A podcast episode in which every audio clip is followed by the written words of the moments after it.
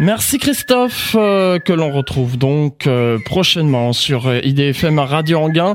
Bonjour, bonjour à toutes et à tous, c'est Franck avec vous sur IDFM Radio Anguin, la radio du bien-être. Je suis très heureux de vous retrouver comme tous les quatrièmes jeudis de chaque mois, de 11h à midi, dans le cadre des émissions Les gens d'ici, pour l'émission À toi les étoiles, émission consacrée à l'astronomie et à l'astronautique. La marraine d'À toi les étoiles, Daniel Brio, astronome à l'Observatoire de Paris et le parrain d'Atoile les Étoiles, Jean-François Pellerin, journaliste scientifique, se joignent à moi pour vous souhaiter la bienvenue pour cette 145e émission d'Atoile les Étoiles et la dernière de cette année 2016, puisque vous le savez, c'est une émission mensuelle. Alors vous avez remarqué, hein, je parle un petit peu du nez. Bah oui, j'ai le nez bouché, j'ai attrapé froid. Voilà, c'est des choses qui arrivent avec euh, les écarts de température qu'on a eu dernièrement. Vous le savez, je vous l'avais annoncé pour euh, clôturer cette année 2016, eh bien le thème de cette émission aujourd'hui est la mission ExoMars. Enquête de vie sur la planète rouge, c'est le thème de notre émission et je reçois comme invité pour en parler avec nous Thierry Fouchet qui est maître de conférence à l'UPMC à l'Observatoire de Paris au laboratoire d'études spatiales et d'instrumentation en astrophysique. Monsieur Fouchet, bonjour. Bonjour. Merci d'avoir répondu présent à cette invitation pour venir euh, dans nos studios parler de cette euh, mission ExoMars. Alors avant d'en parler, euh, j'aime bien au début que les invités se présentent. Alors qui est euh, Thierry Fouché Qu'est-ce que l'Observatoire de Paris et notamment le laboratoire dans lequel vous travaillez? Alors moi, je suis professeur dans une, université qui s'appelle l'université Pierre et Marie Curie, qui est implantée principalement sur le site de Jussieu, où je fais euh, de l'enseignement à l'université. J'enseigne la physique hein, à tous les tous les étudiants de licence à la au master. Et puis je suis chercheur en même temps à l'Observatoire de Paris. Donc l'Observatoire de Paris, c'est la plus vieille euh, institution de recherche en astronomie, en astrophysique euh, dans le monde en fait, la plus vieille activité. Elle a été fondée il y a trois 349 ans. L'année prochaine, on fêtera le 350e anniversaire. Euh, on y fait de la recherche en astrophysique sur euh, toutes sortes de, corps, hein, que ça soit du système solaire jusqu'à la cosmologie, c'est-à-dire la naissance de l'univers.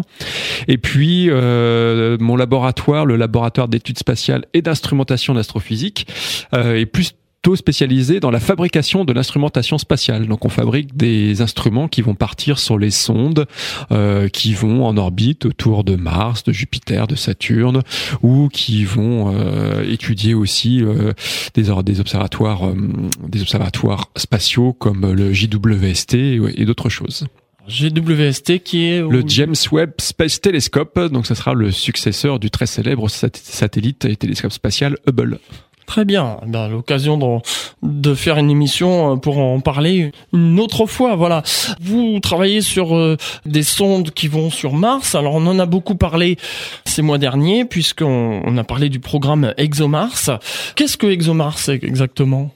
Alors ExoMars, c'est la, première, un programme de l'Agence spatiale européenne qu'on connaît sous son acronyme ESA, qui vise à aller explorer à la surface et en orbite la planète de Mars et à y rechercher principalement des traces passées ou présentes d'activités biologiques.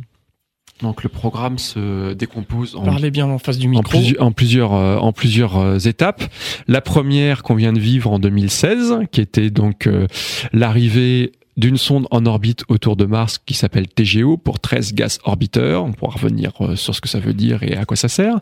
Et puis euh, l'atterrisseur Schiaparelli euh, qui malheureusement n'a pas très bien fonctionné. Et puis en 2020, il y aura une deuxième phase avec l'arrivée d'un rover, c'est-à-dire un véhicule qui a la capacité de se déplacer à la surface de Mars. Et ce rover aura des instruments à son bord qui vont pouvoir analyser la minéralogie, c'est-à-dire le type de roche qui à la surface de Mars, puis forer euh, jusqu'à 2 mètres dans le sol pour essayer de voir quelles sont les roches qu'il y a aussi sous Mars, et peut-être, évidemment, de, chercher des traces euh, d'anciennes activités biologiques. N'hésitez pas à poser euh, vos questions en direct à notre invité hein, sur le site idfm98.fr. Ce projet de d'ExoMars, comment il est Comment la NASA s'est tout d'un coup dit tiens, on va on va faire un programme ExoMars, on va créer des rovers euh Alors tout d'abord, c'est pas la NASA. Pardon. La, la NASA, c'est l'Amérique. Et là, on moi. est en Europe, donc c'est Voilà. l'Agence spatiale européenne, Vous avez bien l'ESA. fait de corriger. Mais le tropisme, effectivement, de penser que dès qu'on fait de l'espace, c'est la NASA qui le fait, mais il n'y a pas que la NASA. Euh, actuellement, il y a, il faut savoir qu'il y a, par exemple, il y a trois pays où euh, agence spatiale qui ont un satellite en orbite autour de Mars. hein. Il y a la NASA effectivement, il y a l'agence spatiale européenne l'ESA, mais il y a aussi l'Inde qui a envoyé un satellite en orbite euh, autour de Mars. Euh, comment il est né? Il est né euh, derrière le succès de de- d'une mission européenne qui s'appelait Mars Express, qui est d'ailleurs toujours en activité. Et euh, cette mission a révélé que il y avait eu beaucoup d'eau dans le passé à la surface de Mars et on a découvert euh, et c'est un instrument français qui l'a fait euh, on a découvert des traces d'argile donc des argiles ce sont des roches décomposées par la présence de grandes quantités d'eau liquide et euh, qui a existé un passé très lointain à la surface de Mars, hein, un peu plus de 4 milliards d'années à peu près. Et quand il y a beaucoup d'eau liquide, la question suivante ce que l'on se pose, c'est est-ce que il y a eu la vie qui a pu se développer dans cette euh, grande quantité d'eau liquide. hein. Beaucoup d'eau liquide, c'est soit des grands lacs, soit des océans. C'est pas encore exactement comment, mais et euh, et donc la question la question suivante, c'est effectivement est-ce que euh, est-ce que l'eau si la, la vie s'y est, s'y est développée? Et le projet ExoMars donc est né dans la suite pour il faut aller voir si euh, quelle quantité d'eau liquide il y a vraiment eu, quel était son état et est-ce que la vie a pu s'y développer euh, à la surface de Mars ou un peu plus profondément dans la surface de Mars. Donc c'est vraiment une continuité scientifique euh, après avoir vraiment mis en évidence qu'il y avait beaucoup d'eau à la surface de Mars dans le passé, vouloir voir qu'est-ce qui s'est passé, est-ce qu'il y a de la biologie qui s'est développée dans cette eau. Parce que les précédentes sondes, en fait, qui ont été envoyées, n'avaient pas encore le matériel nécessaire pour pouvoir faire ces recherches?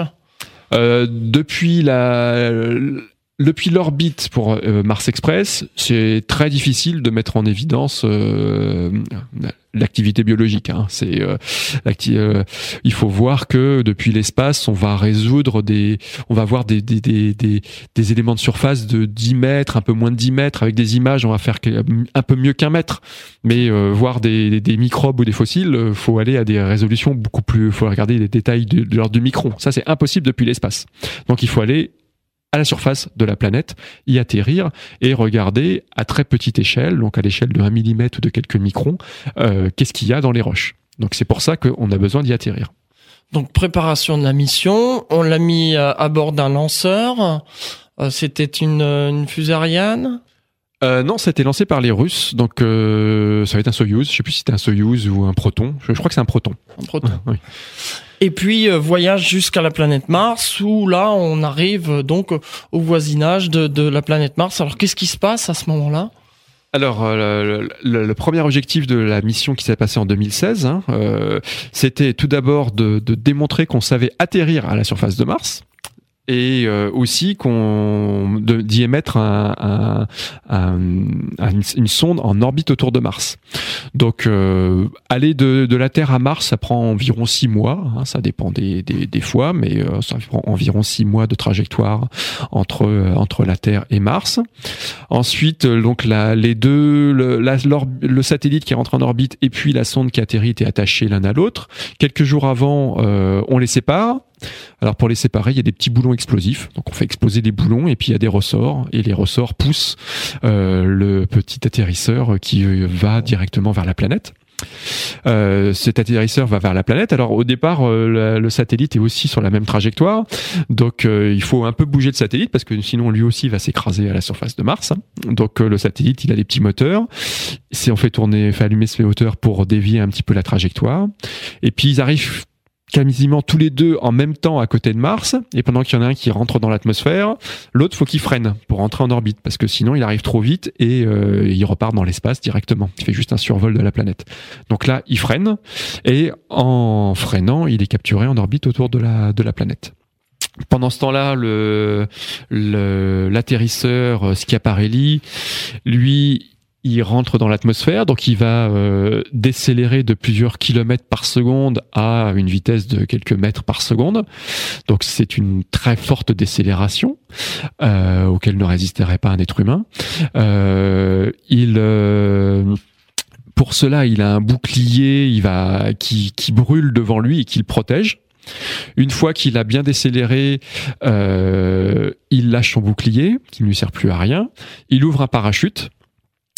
Mais comme il n'y a pas beaucoup d'atmosphère à la surface de Mars, euh, normalement, pour ne pas euh, s'écraser, le parachute ne le freine pas beaucoup et pour pas qu'il s'écrase à la surface de la planète, euh, il a des petites rétrofusées fusées qui doivent s'allumer.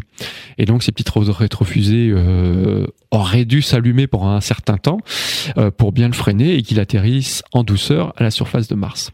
Malheureusement, il y a eu un problème avec l'ordinateur de bord qui euh, s'est trompé dans ses calculs et qui euh, a pensé qu'il était déjà arrivé à la surface et donc n'a pas allumé les rétrofusées pendant très longtemps. Donc l'atterrisseur est tombé en chute libre et s'est écrasé à la surface. C'est l'ordinateur qui s'est trompé ou, ou c'est une erreur de programmation euh? Bah, In fine, toutes les erreurs sont humaines. Oui. donc euh, donc euh, c'est euh, c'est c'est l'homme qui a mal programmé la machine quoi qu'il arrive. Donc c'est après en fait c'est il y a eu une une inform l'ordinateur a reçu une information à laquelle il ne s'attendait pas et il n'avait pas été prévu pour savoir gérer cette information là. Donc, euh, donc en fait, il a mal géré l'information, mais parce que l'être humain n'avait pas prévu qu'il pouvait recevoir cette information, euh, c'était qui était erronée, mais euh, mais il fallait prévoir que des instruments qui mesurent la position du lander ne pouvaient pas force pouvaient se tromper aussi, et donc le programmateur, les programmateurs sont mal programmés, et donc l'ordinateur n'a pas su quoi faire, et il a fait il a fait une, une mauvaise, il a mal géré la situation, quoi. On parle de d'ExoMars, bien sûr, et, Thierry Fouché, c'est curieux ce que vous me dites parce que vous me faites penser au moment où Neil Armstrong et, euh, Buzz Aldrin sont arrivés sur la Lune. Il y a eu aussi une saturation. Alors ça doit pas être la même chose, hein, quand même, parce que là c'était une saturation des données. Mais ce que vous m'expliquez là me fait penser un peu à l'erreur qu'il y a eu en, 1969 et où euh, Buzz, euh, Neil Armstrong, pardon, a dû reprendre les commandes en manuel. Euh, oui, alors je connais pas trop euh, ce qui s'est passé en fait en 1969, donc je peux pas comparer exactement. Euh, bah, la grande différence, effectivement, c'est que là il y avait pas d'être humain à bord, donc euh, donc il y avait juste l'ordinateur pour gérer et euh, comme on lui avait pas bien expliqué comment gérer ce cas-là, il a pas su, ça pas su comment réagir. Il faut aussi dire que atterrir sur Mars c'est plus difficile qu'atterrir sur la Lune ou que rentrer dans l'atmosphère de la Terre. Alors pourquoi? Parce que Mars c'est un peu particulier. Il y a à la fois une atmosphère et à la fois elle est très fine. Donc l'atmosphère de la Terre, elle est très bien parce que euh, quand vous avez fini de freiner avec le, bouclier thermique qui passe, fait passer la vitesse de plusieurs kilomètres par seconde à l'entrée dans l'atmosphère et euh, l'arrivée dans une atmosphère un petit peu plus dense vers 40 km d'altitude. Euh, ensuite, comme l'atmosphère de la Terre est très dense, on peut ouvrir le parachute et freiner tranquillement derrière le parachute. Sur Mars, il y a une atmosphère, donc euh, on va tout à, euh, on va décélérer très fortement euh, en rentrant dans l'atmosphère et brûler un bouclier thermique. Mais après, une fois qu'on a fini cette phase-là, on est tout de suite à la surface et il n'y a plus beaucoup d'atmosphère pour freiner avec le parachute. Donc il faut encore des rétrofusées, donc c'est compliqué. Sur la Lune, c'est plus, plus simple aussi que sur Mars parce qu'il n'y a pas d'atmosphère. Donc il suffit, suffit de freiner tranquillement à l'extérieur de la planète. On va pas brûler dans l'atmosphère. On va s'atterrir tout doucement, en douceur, euh, tandis qu'à un moment, sur, quand on rentre dans une atmosphère, boum, il y a un choc avec cette atmosphère, quoi qu'il arrive. On va parler dans un instant avec Thierry Fouché de TGO, que vous avez évoqué tout à l'heure en début d'émission. Pour l'heure, on va s'interrompre quelques instants avec Julien Clerc. Ce n'est rien. Bonne fête sur IDFM. C'est l'émission À toi les étoiles dans le cadre des émissions Les gens d'ici. Thierry Fouché est notre invité. Il est maître de conférence à l'UPMC, à l'Observatoire de Paris, au laboratoire d'études spatiales et d'instrumentation en astrophysique. On parle euh, de la mission ExoMars qui s'est posée récemment sur euh, la planète Mars, enfin plus particulièrement l'atterrisseur expérimental Chaparelli. Alors j'ai des euh, réactions Thierry Fouché sur Internet il y a Jérémy qui nous demande est-ce que la perte de cet atterrisseur expérimental remet en cause la, mission? Non, ça ne remet pas en cause la mission. Euh, d'ailleurs, il y a eu une grande conférence de tous les ministres de la recherche européens fin décembre qui devait confirmer la mission ExoMars et devait même rajouter un petit peu d'argent dans le panier pour qu'on puisse finir tout ce qui est tout ce qui est à fabriquer. Donc les ministres ont confirmé cette mission et ont rajouté environ 300 millions d'euros qui étaient nécessaires à finir à, à finaliser le financement de la mission. Donc non, c'est pas remis en cause. après, il faut quand même bien comprendre ce qui s'est passé pour pouvoir euh, euh, prendre les leçons de cet échec et éviter qu'il se reproduise. Bien sûr. J'aimerais maintenant qu'on parle de TGO. Vous avez évoqué tout à l'heure en début d'émission, donc euh, Trace Gas Orbiter, c'est ça? Voilà. Alors un gaz, en français, on dirait le, le, satellite pour la mesure des gaz traces. Alors un gaz trace, qu'est-ce que c'est? Donc c'est un gaz dans l'atmosphère de la planète. Et trace, parce qu'il y en a très très peu. Donc euh, pour ceux qui ne savent pas, l'atmosphère de Mars c'est 95% euh, euh, du dioxyde de carbone, du CO2, un petit peu d'azote comme sur Terre, 1 à 2%, et puis un petit peu d'argon comme sur Terre. Hein. Sur Terre aussi, dans l'atmosphère de la Terre, il y a 1% d'argon. Et puis ensuite, il y a des gaz extrêmement minoritaires. le premier, il y a l'eau, il y a le monoxyde de carbone, et puis euh, après d'autres comme l'ozone, un petit peu d'ozone aussi, un peu de d'eau sous forme de gaz aussi. Peroxyde d'hydrogène pour son nom euh, scientifique. Et puis il y a euh, assez récemment, une dizaine d'années, il y a eu des premiers indices qu'il pourrait aussi avoir un peu de gaz de méthane. Alors c'est l'un des grands objectifs de la TGO, c'est euh, mesurer euh, l'abondance de ce gaz de méthane. Alors pourquoi c'est intéressant de méthane? Parce que normalement, il ne devrait pas en avoir dans l'atmosphère de Mars. Vous pouvez pas difficilement avoir en même temps du méthane et du dioxyde de carbone dans une atmosphère parce que il y a l'un qui va euh, détruire l'autre. Donc là, comme c'est le dioxyde de carbone qui est majoritaire, normalement le méthane devrait être détruit très rapidement. En fait, normalement, si vous mettez un peu de méthane dans l'atmosphère de Mars, en 300 ans, tout a disparu. Donc, euh, s'il y en a, ça veut dire qu'il y a une source récente. Et euh, déjà, tout ce qui est récent sur Mars est intéressant parce qu'on pensait que Mars était une planète morte. Et s'il y a quelque chose de récent, ça veut dire qu'il y a quand même un petit peu d'activité. Donc, euh, c'est intéressant de chercher cette activité, quelle qu'elle soit. Après, quelle est la nature de l'activité? Ça peut être une activité géologique, avec euh, des émanations de, de, de transformation, de, fabrication de roches qui ont lieu profondément dans la, sous la surface. Et une autre hypothèse, on en parle beaucoup aussi dans le cadre de l'effet de serre, c'est sur Terre, c'est qu'il y a des, la vie fabrique aussi du méthane. Donc forcément, il y a des gens qui se sont posé la question est-ce que ce méthane, s'il y en a, combien il y en a, est-ce que ça pourrait être fabriqué par la vie? Et s'il y a la vie, là tout de suite, euh, voilà, tout le monde veut, tout le monde court pour aller la chercher. Mais euh, vous entendez vie euh, peut-être pas des êtres humains comme nous, mais euh, des, des êtres primitifs. Euh, comment ah. on pourrait imaginer en fait une vie sur Mars? euh, très difficile à répondre à cette question. Euh, des êtres humains, non, ça, euh, je pense pas. Ça, euh, on parle plutôt, ce serait plutôt quelque chose qui s'approcherait d'une vie microbienne, peut-être. Voilà. Donc c'est vraiment, on imagine, on imagine ça. Les microbes fabriquent du méthane, hein. donc les bactéries qui décomposent nos nos poubelles fabriquent du méthane. les dans les rizières, des bactéries fabriquent du méthane. Donc c'est une vie ça serait une vie d'animaux microscopiques, s'il y en a un des voilà. Après, ça reste attention, hein, euh, ça reste extrêmement euh, euh subjectif et euh, enfin c'est vraiment une, une, hypothèse. C'est-à-dire que d'abord il faut bien confirmer qu'il y a du méthane, combien il y en a, et ensuite d'où il vient. Oui. Gilles Davidovich de, de l'association Planète Mars disait il serait intéressant aussi d'aller voir sous la surface de Mars. Oui, ce serait intéressant. Alors pourquoi est-ce intéressant d'aller sous la surface de Mars? Parce que euh, comme l'atmosphère est très peu épaisse, comme il n'y a pas de champ magnétique autour de Mars comme il y en a un autour de la Terre, les particules euh, électriques chargées émises par le Soleil ou par d'autres astres autour de nous bombardent la surface de Mars en permanence et normalement ils détruisent tout ce qu'il y a comme, comme molécules biologiques. Donc euh, la vie à la surface de Mars n'est pas vraiment possible. Donc Par contre, si vous allez à l'intérieur de la planète sous quelques mètres, euh, là, les particules, ces particules énergétiques euh, ont perdu leur énergie parce qu'elles interagissent avec la surface, elles sont en quelque sorte freinées et euh, ne peuvent plus détruire la vie qui euh, qui pourrait exister euh, sous la surface de Mars. Donc et préserver, même préserver des la vie peut-être morte mais qui a eu lieu, qui se serait déroulée il y a quelques milliards d'années à la surface de Mars.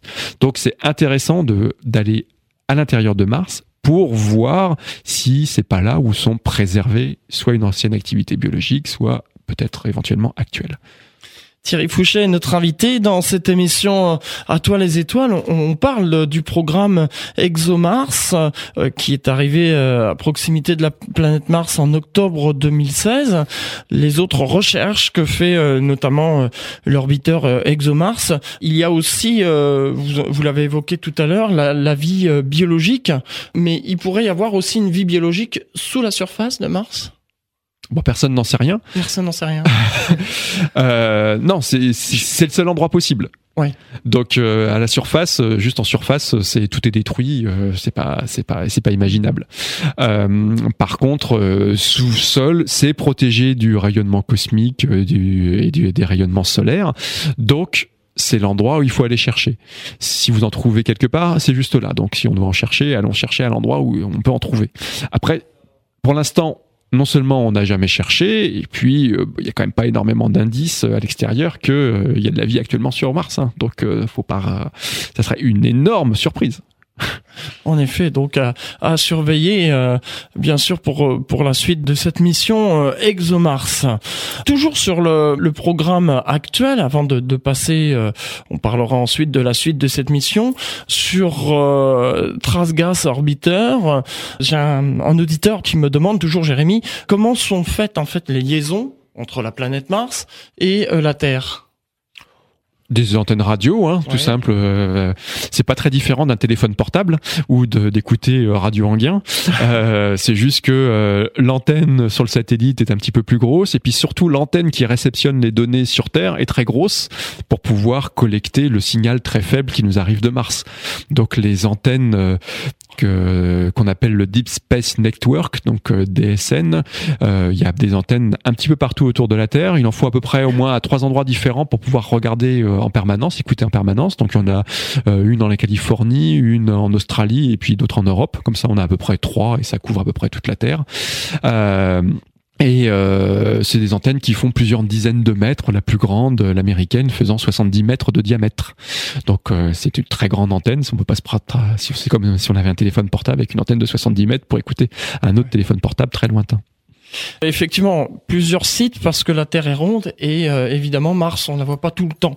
Mais on la, euh, ouais. on la voit toujours de quelque part sur la Terre. Bien sûr, bien sûr. D'où justement mm. l'utilité de de faire plusieurs sites d'observation. Mm. Et euh, ces données collectées, il faudra combien d'années pour les les déchiffrer bah les déchiffrer, il y a les programmes sont prêts et c'est on va, on va on va en quelques en quelques minutes maintenant on est ah capable de transformer ça en images.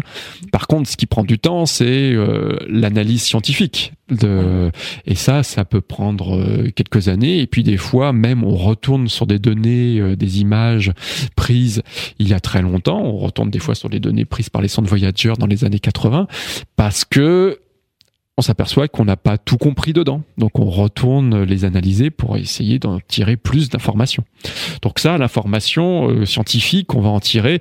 C'est difficile de dire combien de temps on va travailler dessus. On va travailler dessus pendant plusieurs années et des fois encore dix ans après, on n'a pas fini, on retrouve à nouveau, on fait à nouveau des découvertes sur des vieilles données qu'on n'a pas complètement explorées.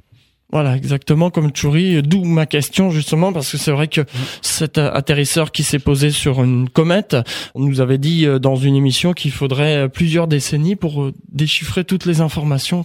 Voilà, c'est pareil, hein, c'est, c'est, c'est, les, puis aussi nos outils d'analyse s'améliorent. C'est aussi intéressant de sur Terre, on a des comparaisons sur euh, l'évolution du climat sur le long terme parce que ça fait plusieurs, euh, une centaine d'années à peu près qu'on a des euh, thermomètres et des baromètres qui mesurent de manière précise la température à la surface de la Terre, donc on peut regarder son évolution. Euh, sur les planètes, on n'a pas ça, mais c'est intéressant de comparer la température que va mesurer euh, ExoMars par rapport à la température qu'a mesuré le premier atterrisseur à la surface de Mars comme Viking à 40 années d'écart pour voir si jamais Mars aussi a un changement climatique. Pourquoi pas? Faut pas, faut pas l'exclure. Hein, c'est intéressant à faire comme recherche. Donc on va forcément retourner les données Vikings, essayer de à nouveau les analyser pour mieux comprendre euh, ce qui se passe et s'il y a des évolutions sur le long terme. Thierry Fouché est notre invité. On se sépare quelques instants. On va aller faire un tour à Belle-Île-en-Mer avec Laurent Voulzy. On se retrouve juste après pour la suite de cette émission. À toi les étoiles. IDFM Radio Anguin vous souhaite de joyeuses fêtes.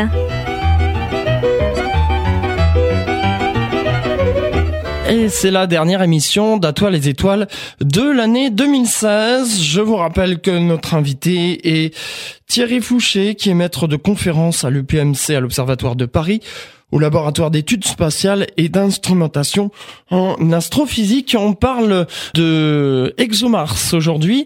On a parlé dans cette euh, première partie d'émission d'ExoMars actuel, mais euh, vous l'avez évoqué en début d'émission, ExoMars est en deux parties.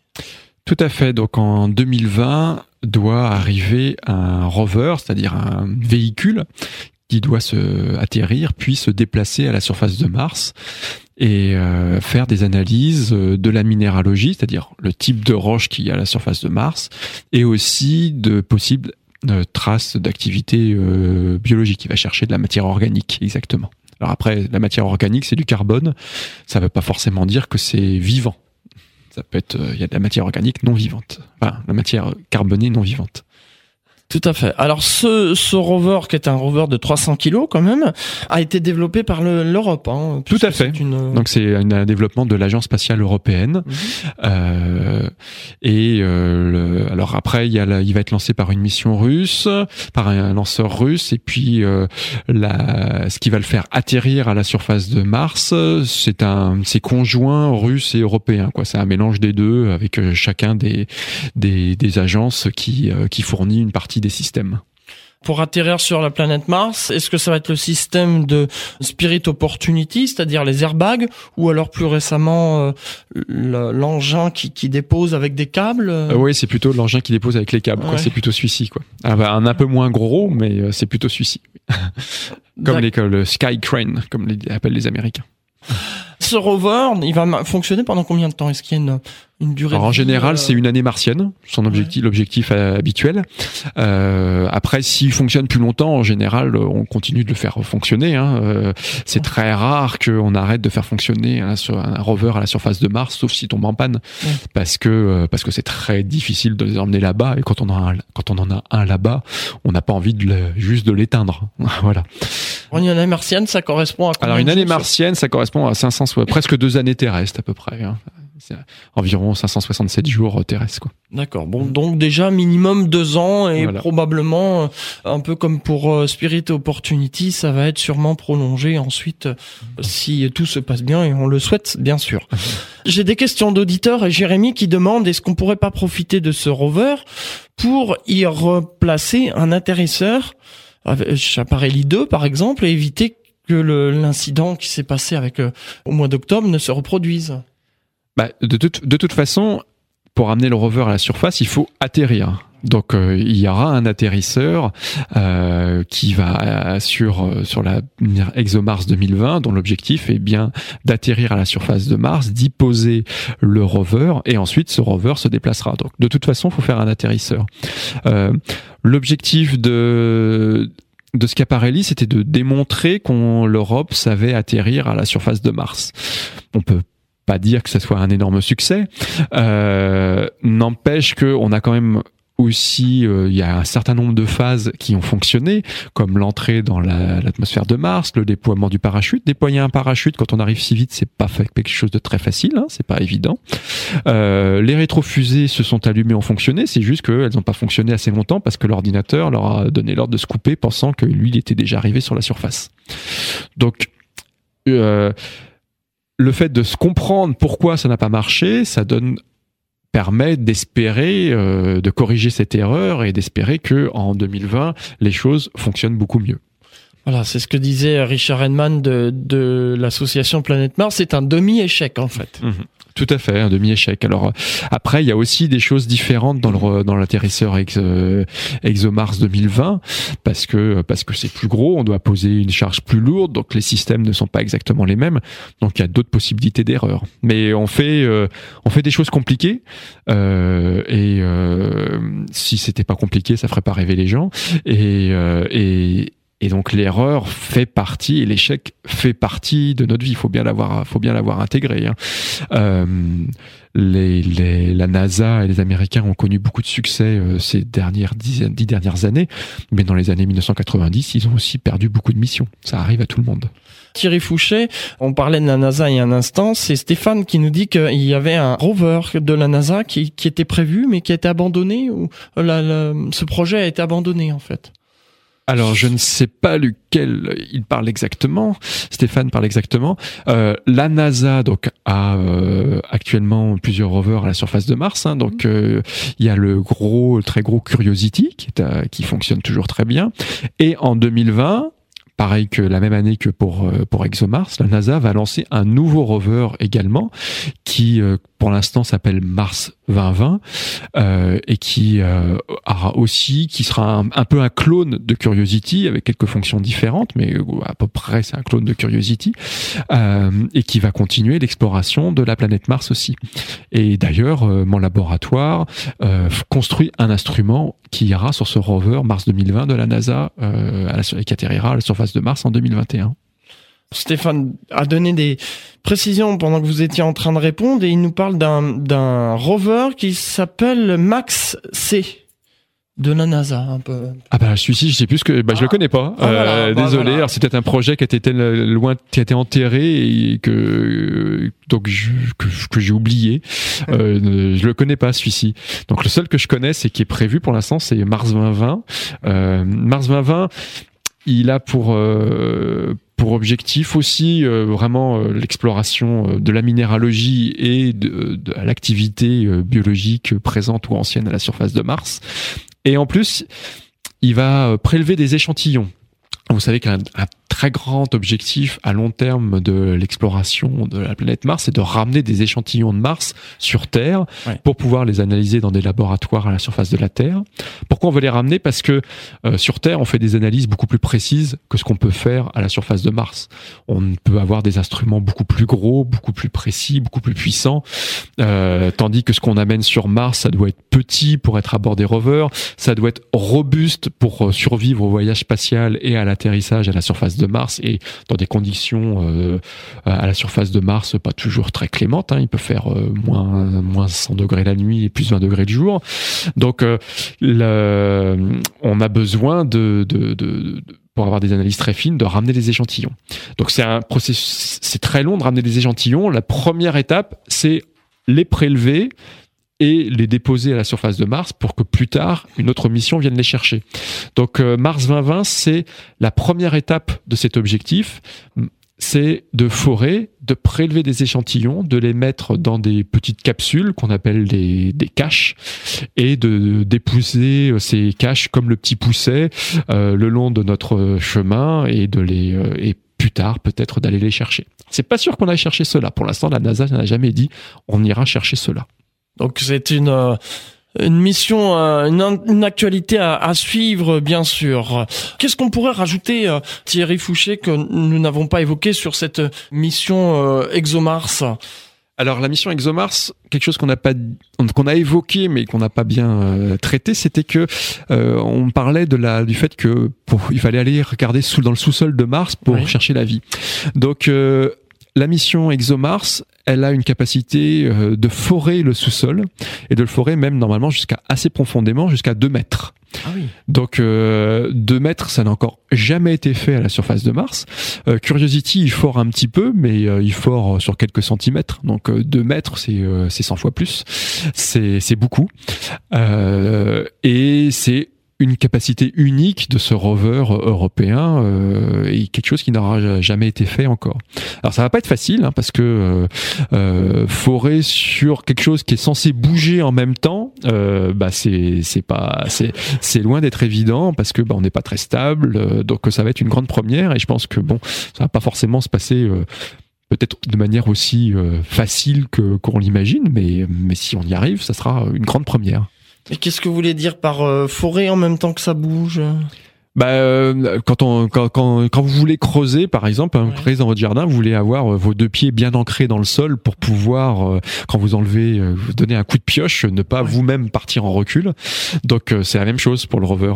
Ah, il va forer et donc ça veut dire qu'il va devoir appuyer sur le sol. Il faut en même temps que lui il soit bien appuyé sur le sol, sinon il va en réaction, il va bouger. Ah donc oui. euh, donc c'est pas quelque chose de très facile. Comme un peu les mm, astronautes sur euh, la lune quand ils faisaient leur bond. Tout à fait, ouais. Quand bah, il y a plein d'images effectivement ou de films où on les voit essayer de planter euh, planter quelque chose dans la surface et puis euh, pendant qu'ils plantent, eux ils se cassent la figure quoi. Thierry Fouché, on revient dans un instant pour la dernière partie de cette émission À toi les étoiles. Auparavant, on va marquer une dernière pause avec Gold, Ville de Lumière.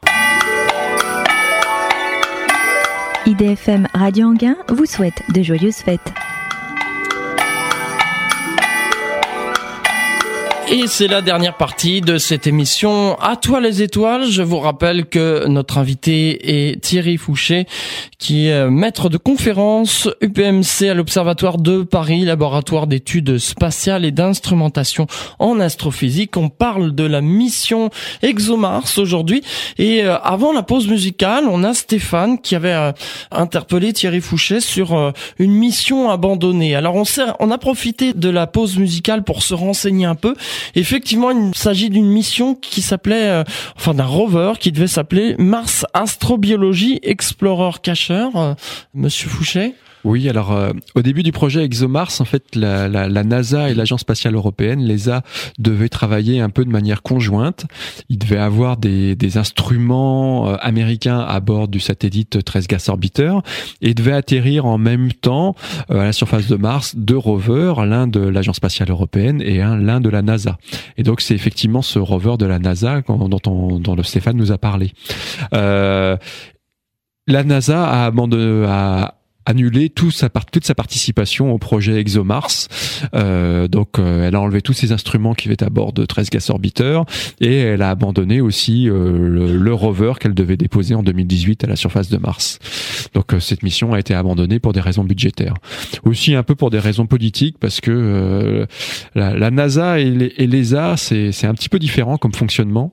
La NASA, bah, ça, ça a un chef, hein, c'est le gouvernement américain, tandis que l'ESA, ça a 28 chefs différents à peu près, tous les pays de l'Union européenne. Ouais.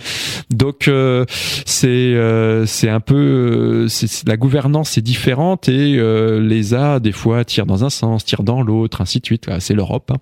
et, et l'Amérique, la, la, NASA n'a pas trop aimé ça. Il dit bon, on sait pas trop dans quelle direction ils veulent aller, donc on arrête. Voilà, c'est une des grandes. En fait, tant que la la la, la l'Europe ne sera pas une force politique, et une entité politique, euh, l'agence spatiale européenne n'aura pas une ligne directrice toujours extrêmement claire et n'apparaîtra pas forcément toujours comme un partenaire extrêmement fiable pour des grandes puissances avec un seul gouvernement que seront la Chine ou euh, les États-Unis. Il faut quelque chose qu'il faut bien le savoir. Donc des, petites coopérations, ça va marcher. Des très grosses coopérations, euh, officiellement, il y a des documents américains qui le montrent. La, la, la, NASA dit attention pour des gros trucs, il n'y a pas une unité politique en Europe et donc c'est pas forcément un partenaire fiable. Stéphane qui nous demande est-ce que ExoMars, suite aux découvertes, pourrait donner euh, de, de, futures missions? Je pense que oui, puisque justement oui. ExoMars c'est ah oui évidemment donc ExoMars la, la, science ça procède comme ça, hein, c'est-à-dire que on, on, fait des découvertes, on répond à des questions, mais en répondant à ces questions, euh, on ouvre d'autres questions. Hein, euh, si, si si quelqu'un ou une, un instrument scientifique répond à toutes les questions, c'est la meilleure manière de savoir que c'est un charlatan. On n'a jamais répondu à toutes les questions. Donc euh, si quand vous faites une expérience, vous répondez à quelque chose très bien, mais si ça n'ouvre pas de nouveaux champs d'investigation, euh, c'est c'est que c'est quelque chose de raté en fait et que voilà. Euh, donc il y aura forcément une suite scientifique à ExoMars. Alors c'est difficile de prévoir laquelle avant qu'on ait les mesures et qu'on justement on ait répondu à certaines questions et que on ait euh, ouvert d'autres champs d'investigation possibles. Euh, tout dépendra de ce qu'on trouve en forêt 1 2 mètres. Si euh, effectivement on trouve euh, quelque chose qui nous semble être une activité biologique, bon, on voudra absolument y retourner pour la voir, ça c'est sûr, ou la ramener sur Terre.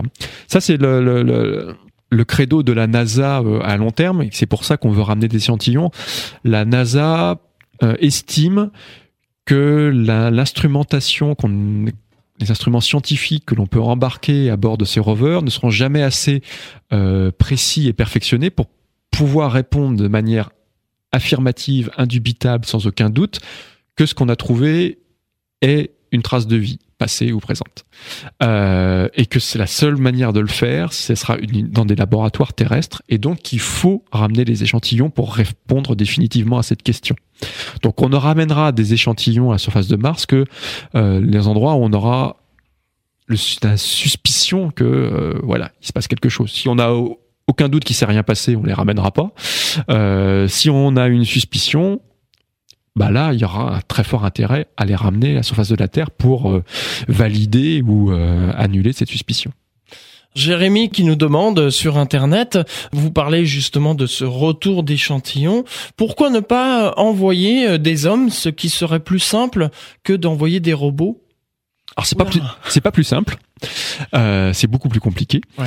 euh, parce que y a, y a les, les, robots survivent à plus de, euh, de, de, de, contraintes que, que les êtres humains. Un, être, un robot survit dans les conditions de température martienne à, avec euh, moins presque moins 100 la nuit plus 20 le jour, tandis qu'un être humain lui ne survivrait pas.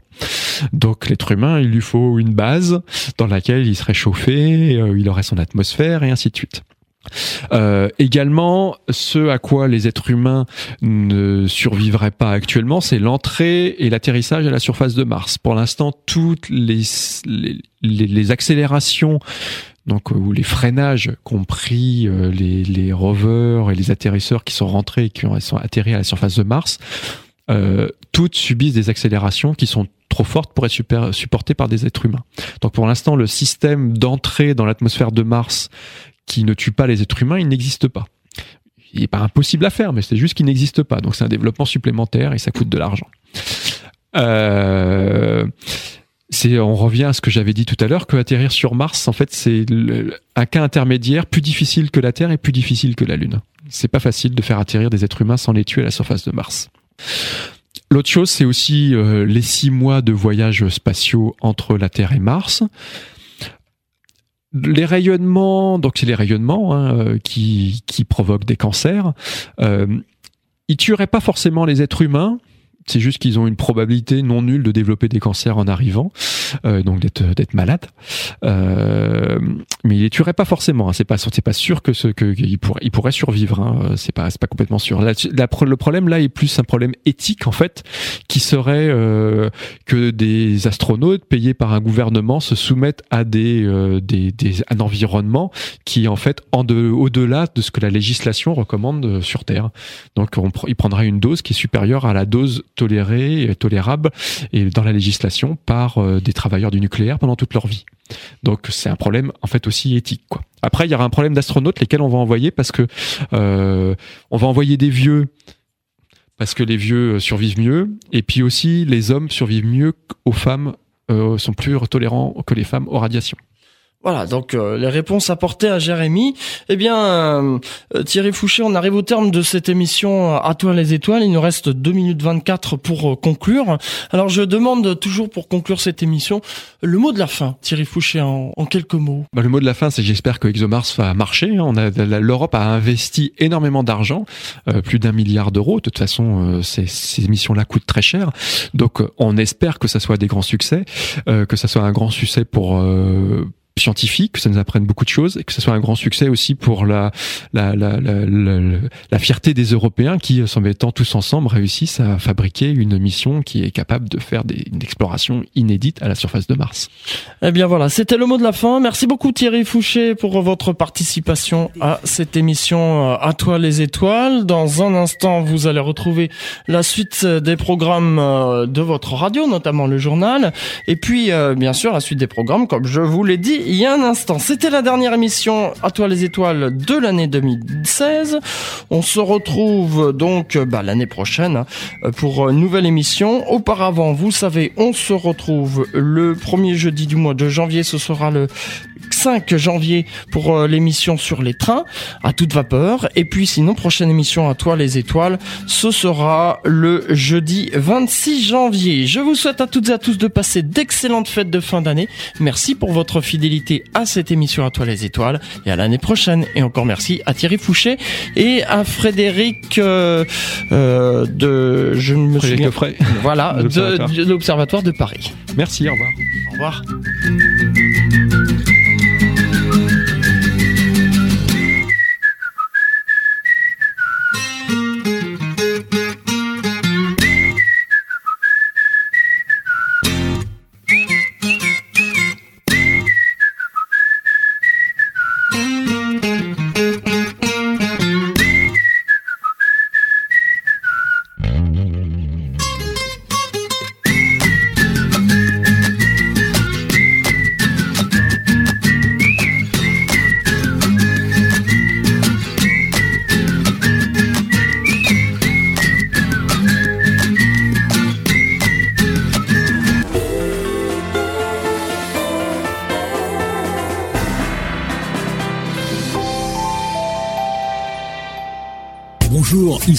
Jean-François Dupaquier.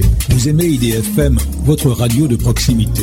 Pour une contribution modique, rejoignez-nous en devenant membre bienfaiteur de notre association et participez à la grande aventure de la radio. Renseignements à IDFM, 26 bis rue de Mora, 95 880 Anguin-les-Bains ou 06 03 03 11 40.